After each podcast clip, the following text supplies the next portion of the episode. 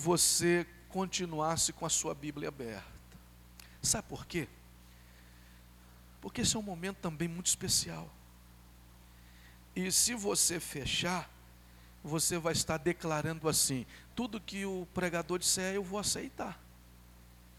Mas se você que saiu de casa, outros vieram direto do trabalho, para ouvir uma mensagem bíblica, né?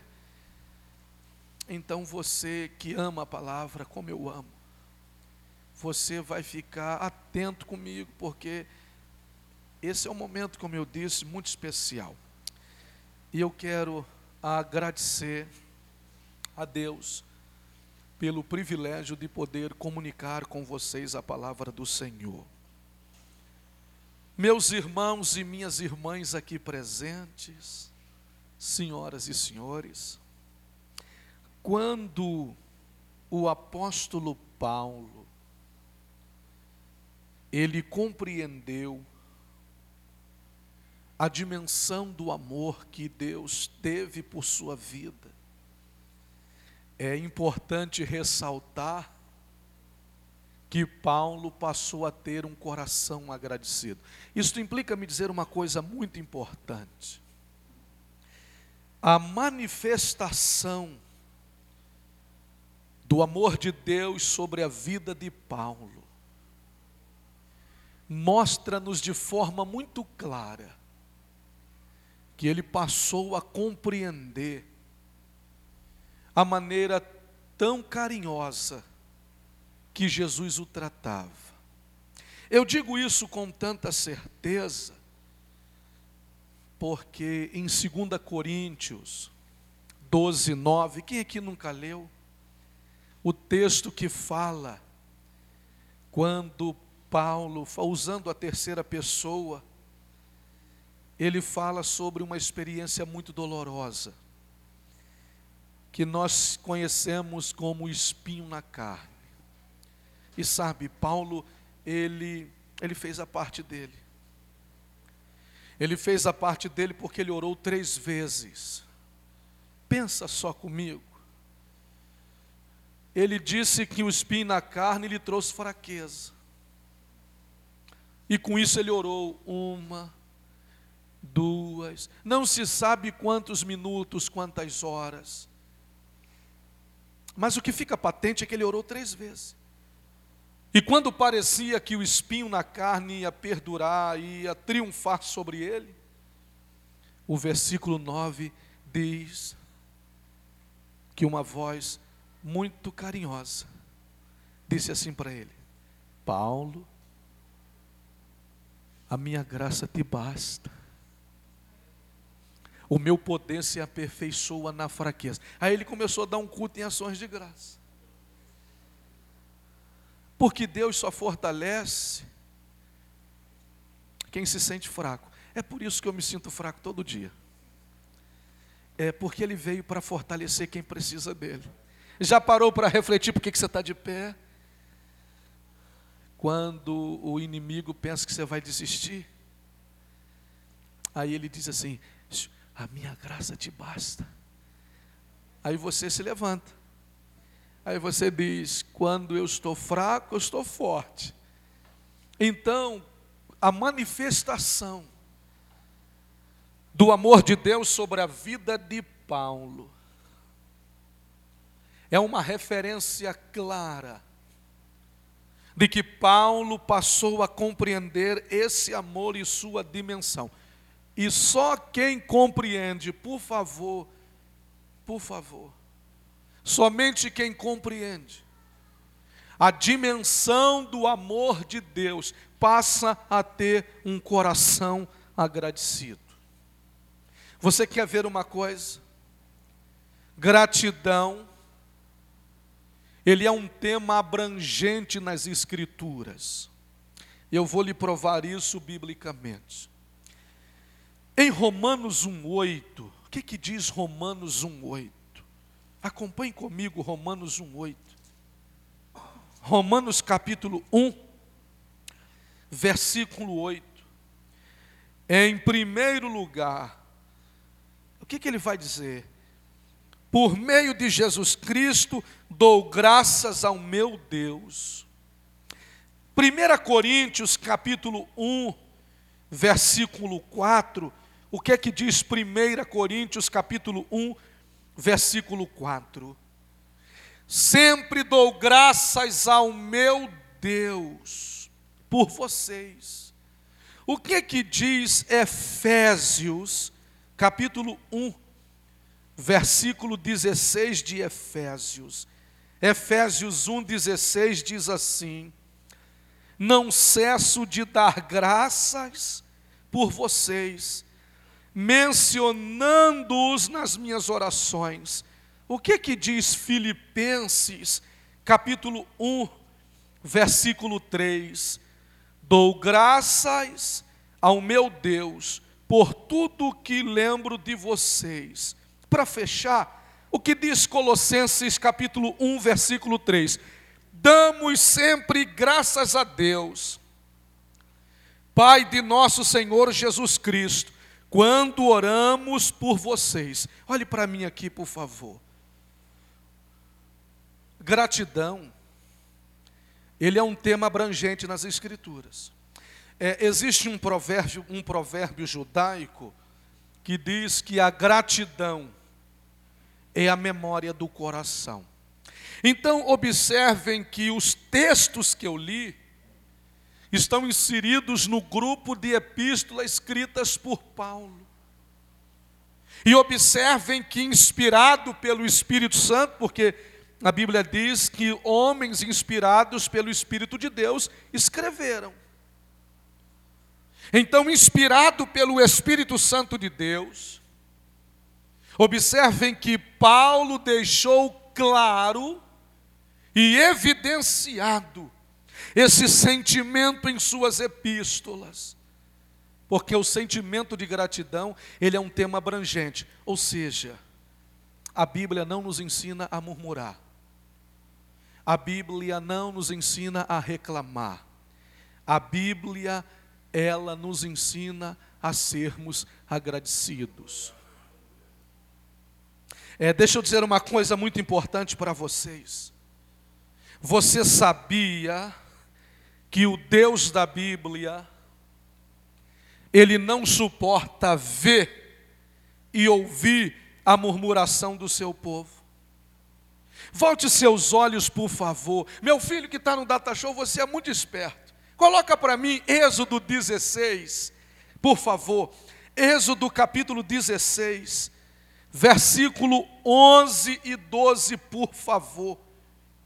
Êxodo 16, versículo 11 e 12. O que, que diz o texto? E o Senhor disse a Moisés: Olha que eu poderia enumerar a primeira murmuração do povo quando o povo chegou às águas de Mara. Mas observem o que diz o texto. O Senhor disse a Moisés: tenho ouvido as murmurações dos filhos de Israel. O que, que fica patente aqui? Que Deus vê e Deus ouve. Agora, deixa eu lhe dizer uma coisa muito importante para vocês. Com um olhar clínico nas Escrituras,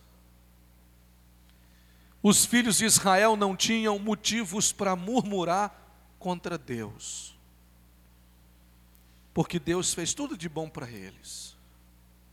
Sabe, eu ouvi um comentário de um pastor e eu fiquei analisando, ele está certo. A pessoa que não consegue ter um relacionamento com Deus, não consegue se relacionar com outras pessoas. E como pode? É, você deitou, dormiu e acordou. Quem é que sustentou você durante o sono? Quem é que proveu o alimento? Não, mas eu trabalho, mas quem te dá força para trabalhar? Quem é que te dá sabedoria para vencer os obstáculos da vida?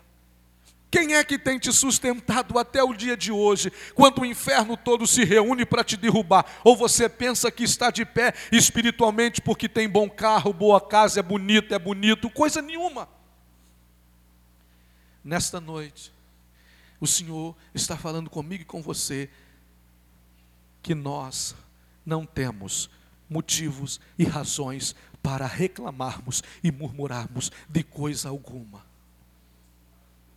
Então, é, uma das coisas que fica evidenciada é que Deus não suporta ver e ouvir a murmuração do seu povo. Agora, por que, pastor, o Senhor fez questão de mencionar os filhos de Israel? Porque Paulo explica isso para a igreja.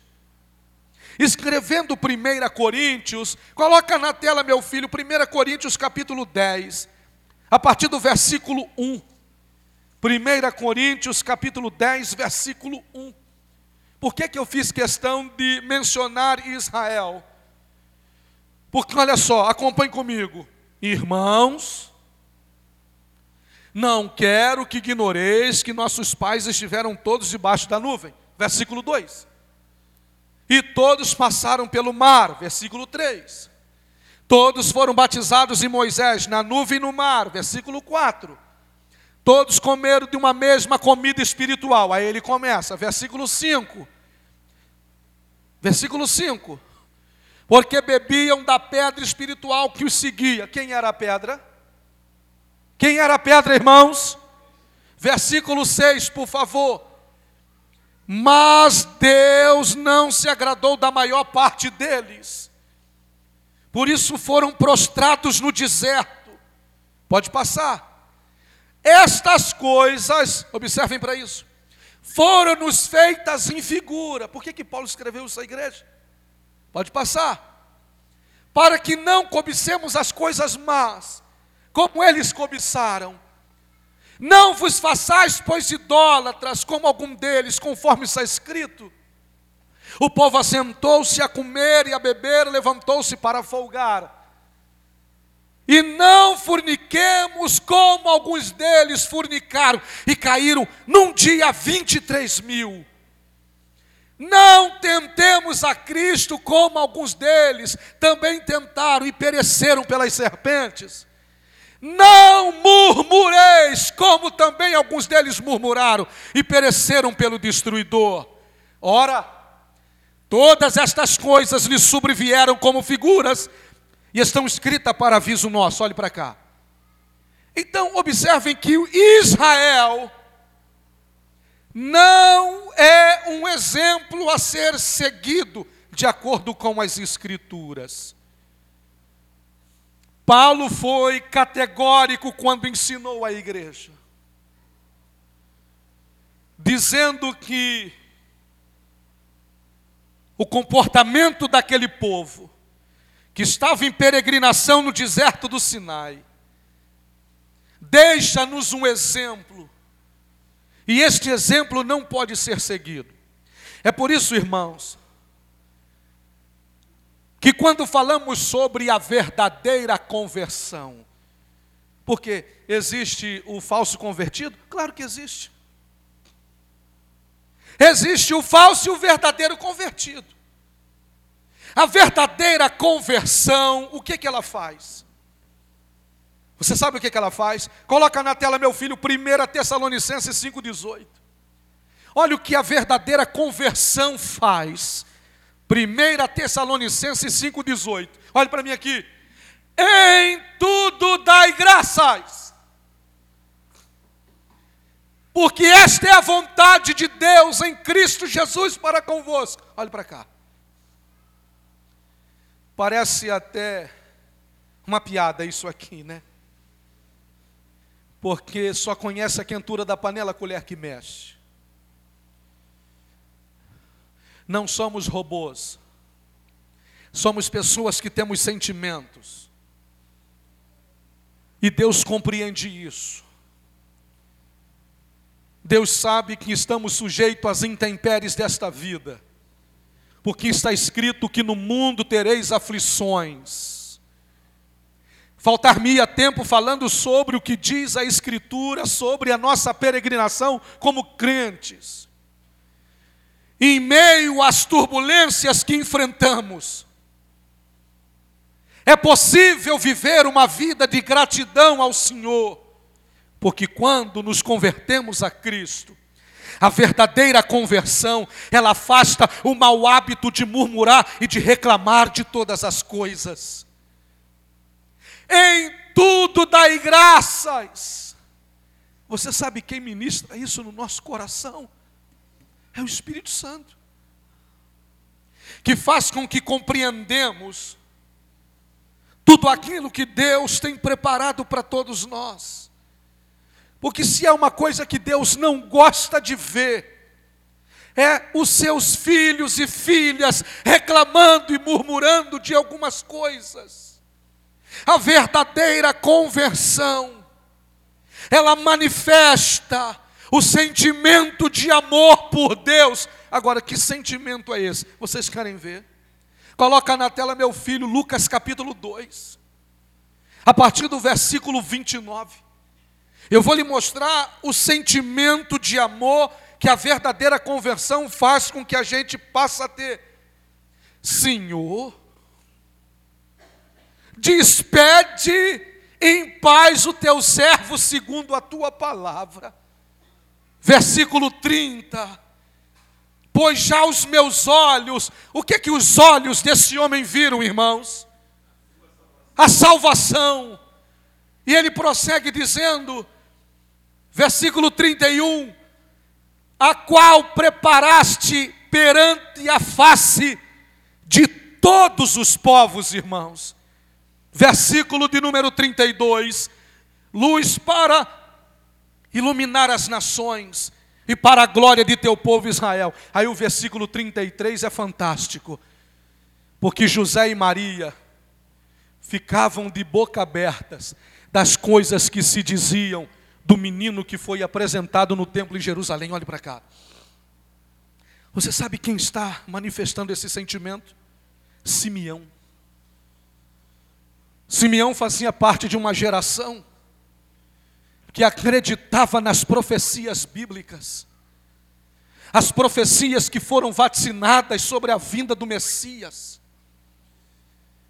O texto sagrado diz que Simeão era cheio do Espírito Santo e o Espírito Santo estava sobre ele. O Espírito Santo revelando-se a Simeão disse assim: Você não vai morrer enquanto seus olhos não presenciarem o Salvador. O texto diz que o Espírito Santo disse para ele ir ao templo.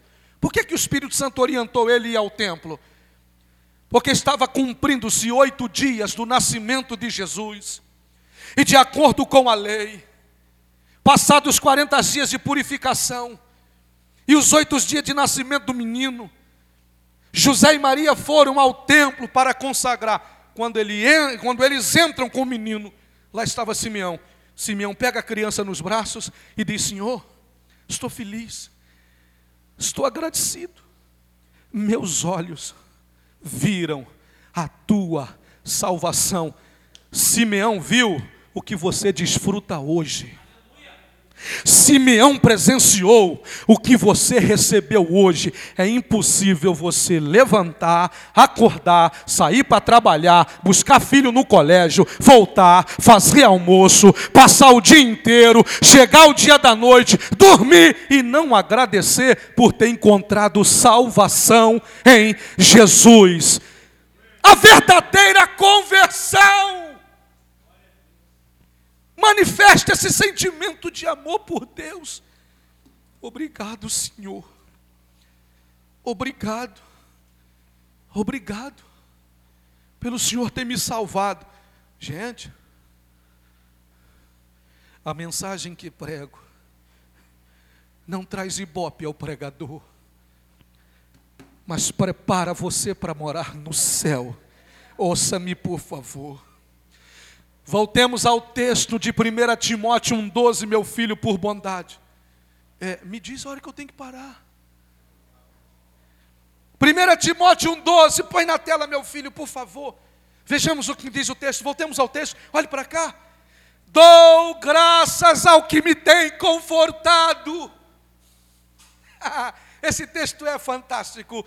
Cristo Jesus, Senhor nosso porque me teve por fiel, pondo-me no ministério.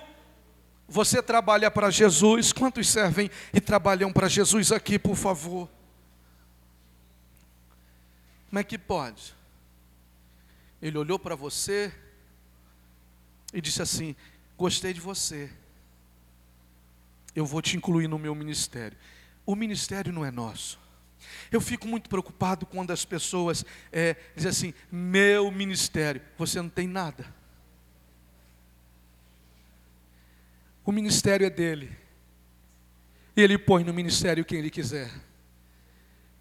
Você sabe por que, que hoje eu sou um pastor?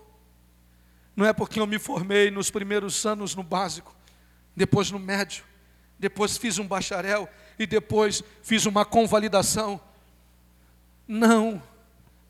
Você sabe por que, que hoje eu sou um pastor? Porque ele olhou para mim. E diante de todos os erros que eu tinha e ainda tenho, ele disse: é, Eu vou te colocar no meu ministério. Ouça, você sabe por quê? É aqui que eu quero prender você. Sabe por que Paulo é agradecido? Lembram na introdução da mensagem que eu disse que ele passou a compreender a dimensão do amor que Deus teve por ele, porque Deus amou Paulo. O amor de Deus pela vida de Paulo foi grande, e eu vou lhe provar que o mesmo amor que amou Paulo, amou você, e você tem que voltar para casa agradecido, porque Deus te amou e continua te amando. Isto implica me dizer algo muito profundo. Paulo ensinava e vivia a gratidão. Põe o versículo 13, meu filho, por favor. Olha aqui. A mim, que dantes que fui blasfemo. Você sabe por que, que Paulo era agradecido? Não somente porque Deus o teve por fiel e colocou-o no ministério. Paulo era agradecido porque Jesus o amou, mesmo ele falando mal de Jesus. É, deixa eu fazer uma perguntinha aqui. Você que não é nascido no berço evangélico, que veio lá do mundão como eu também vim, alguma vez você já falou mal de Jesus? Hã? Seja sincero. Alguma vez você já falou mal dos crentes? Já, não já? Falou ou não falou? Você sabe o que é blasfêmia? Blasfêmia é uma acusação injusta. Blasfêmia é você falar de uma pessoa injustamente. E Paulo está dizendo: fui blasfemo. Sabe qual é a mensagem que Paulo está passando para nós até hoje? É que Jesus o amou, mesmo ele falando mal de Jesus. Paulo falava injustamente de Jesus, das suas doutrinas e de seus seguidores. Agora, como pode isso? Jesus amou Paulo assim. Você quer ver uma outra coisa importante nesse texto? Olha para cá. Blasfemo, vírgula, e perseguidor. E perseguidor. O que, que é isso? Paulo está dizendo que é agradecido porque Jesus o amou, mesmo ele agindo como inimigo de Jesus. O senhor tem como me provar? Meu filho, coloca Atos capítulo 8, versículo 3. Paulo foi inimigo de Jesus. Atos 8, 3. Saulo assolava, Saulo assolava quem? A igreja. Entrando pelas casas. Coloca por favor na tela Atos 9, versículo 1 e 2, por bondade. Atos 9, 1. E Saulo respirando, ainda ameaças e morte contra os discípulos do Senhor. Versículo 2. Dirigiu-se ao sumo sacerdote. Versículo 3. Pediu cartas para Damasco, para a sinagoga, a fim de que se encontrasse alguns deste caminho. Versículo 3 quer homens, quer mulheres, os conduzisse presos a Jerusalém. Coloca na tela, por favor, 1 Coríntios 15, versículo 9. 1 Coríntios 15, 9. Paulo era inimigo de Jesus, porque eu sou o menor dos apóstolos. Não sou digno de ser chamado apóstolo, pois que persegui a igreja de Deus. Coloca Gálatas, capítulo 1, versículo 13, por favor. Gálatas 1, versículo 13, está escrito assim: Porque já ouvistes qual foi antigamente a minha conduta no judaísmo? como sobremaneira perseguia a igreja de Deus e assolava. Olhe para mim aqui, por favor.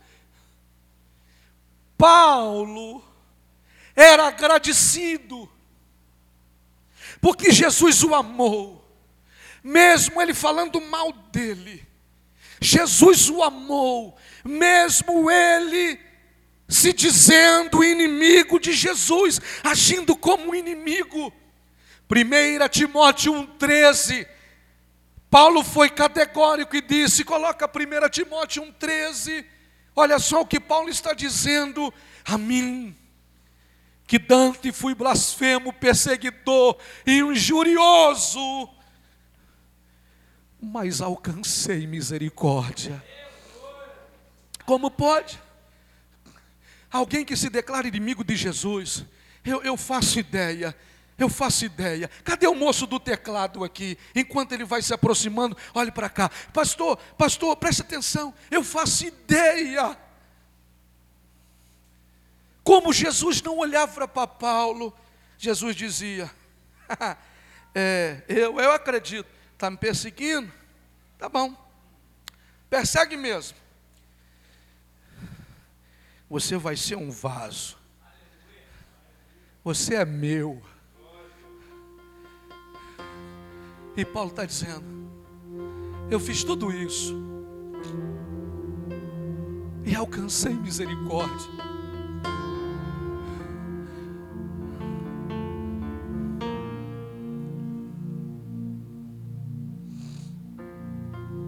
Pode passar, porque eu fiz ignorantemente da incredulidade. Pode passar. E a graça de nosso Senhor superabundou com a fé e o amor que há em Cristo Jesus. Uau! Pode passar. Esta é uma palavra fiel, digna de toda aceitação. Cristo Jesus veio ao mundo para salvar os pecadores. Eu sou o principal. Isso não é hipocrisia. Isso é o resultado de quem se converteu. E está dizendo: Eu te agradeço, porque o Senhor me chamou e colocou no ministério. Eu só fiz coisa errada. Sabe? O Sene não tem pessoas perfeitas. Quando eu olho daqui para si, daí para você, o que é que eu vejo? Pessoas imperfeitas, mas que Jesus ama tanto. E aquele que começou a boa obra vai terminar, está entendendo? Porque você foi alvo da misericórdia de Deus. Ninguém daria valor a você, mas Ele deu. Ninguém acreditaria em você, mas Ele acreditou. Ninguém, o homem, é por isso que a gente, o ministério, não é pautado pela visão do homem, é pela visão de Deus, porque o homem descredencia qualquer um. Lembra quando o Samuel foi na casa de Jessé, viu o primeiro filho, ficou encantado, é esse. Aí o Senhor deu uma nele, dizendo assim: rapaz, você vê o que está diante dos seus olhos, eu vejo o coração. Deus vê o que ninguém vê, e é por isso que você está aqui nesta quinta-feira. Celebre, porque Deus lhe alcançou, teve misericórdia de você, lhe amou do jeito que você é. Eu vou encerrar aqui. Eu vou encerrar aqui. E você vai ficar de pé. Por favor, fica de pé.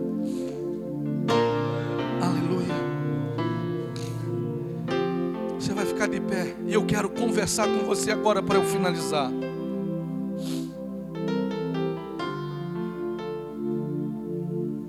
Escute. Eu quero falar agora sobre duas razões pelo qual você deve viver uma intensa gratidão pelo seu Deus. Pastor, quais são as duas razões que o Senhor vai me dizer? Voltemos ao versículo 14, por favor. De 1 Timóteo, capítulo 1. Olhe para a tela. E a graça de nosso Senhor superabundou com a fé e o amor que é em Cristo Jesus. Você deve voltar para casa agradecendo porque em relação a você, a graça de Deus transbordou. a graça de Deus transbordou. É, eu nunca me esqueço. Eu vou contar uma coisa para vocês aqui, que é, eu, com certeza vocês vão achar muito engraçado. Eu tinha 15 anos. Você sabe quem eu era? Nada. E continuo sendo nada. Mas eu, eu tinha um sonho ser cantor de rap. Você sabe quem era o meu companheiro? É um bichinho magrinho. E a gente ia cantar em Mauá, Brasa em festival de rap. Ia lá, MC Léo e Grilim. Vamos ouvir MC Léo e Grilim.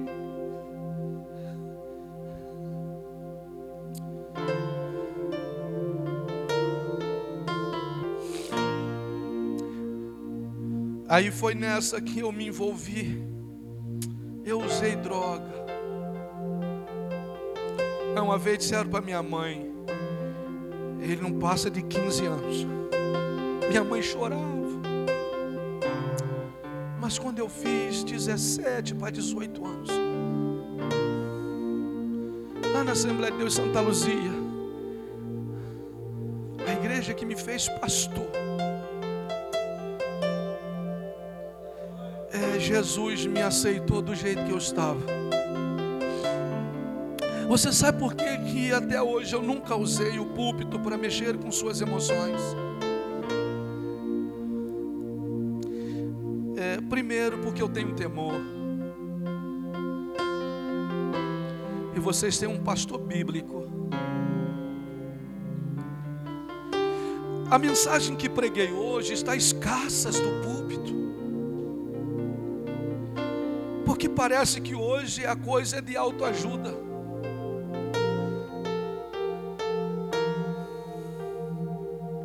Mas eu vim dizer para você o Evangelho de Jesus. Ninguém acreditava na gente, mas Ele acreditou. E por onde você passa, alguém diz assim: Quem te viu e quem te vê, lembra dele, lembra dela. Olha lá, é a graça de Deus que transbordou na sua vida. A segunda razão, coloca o versículo 15, eu vou encerrar aqui. Versículo 15. Palavra fiel e digna de toda aceitação. Cristo Jesus veio ao mundo para salvar os pecadores, dos quais eu sou o principal. A segunda razão para fechar é que você deve se gloriar no Deus que o redimiu e mudou a sua vida. Entende isso? Ele te redimiu e mudou a sua vida. Veja quem você era e veja quem você é agora. Você é agradecido por isso. Quando você voltar para casa, você deve estar apto agradecer não somente pelo pão de cada dia, mas agradecer por ter encontrado salvação em Jesus.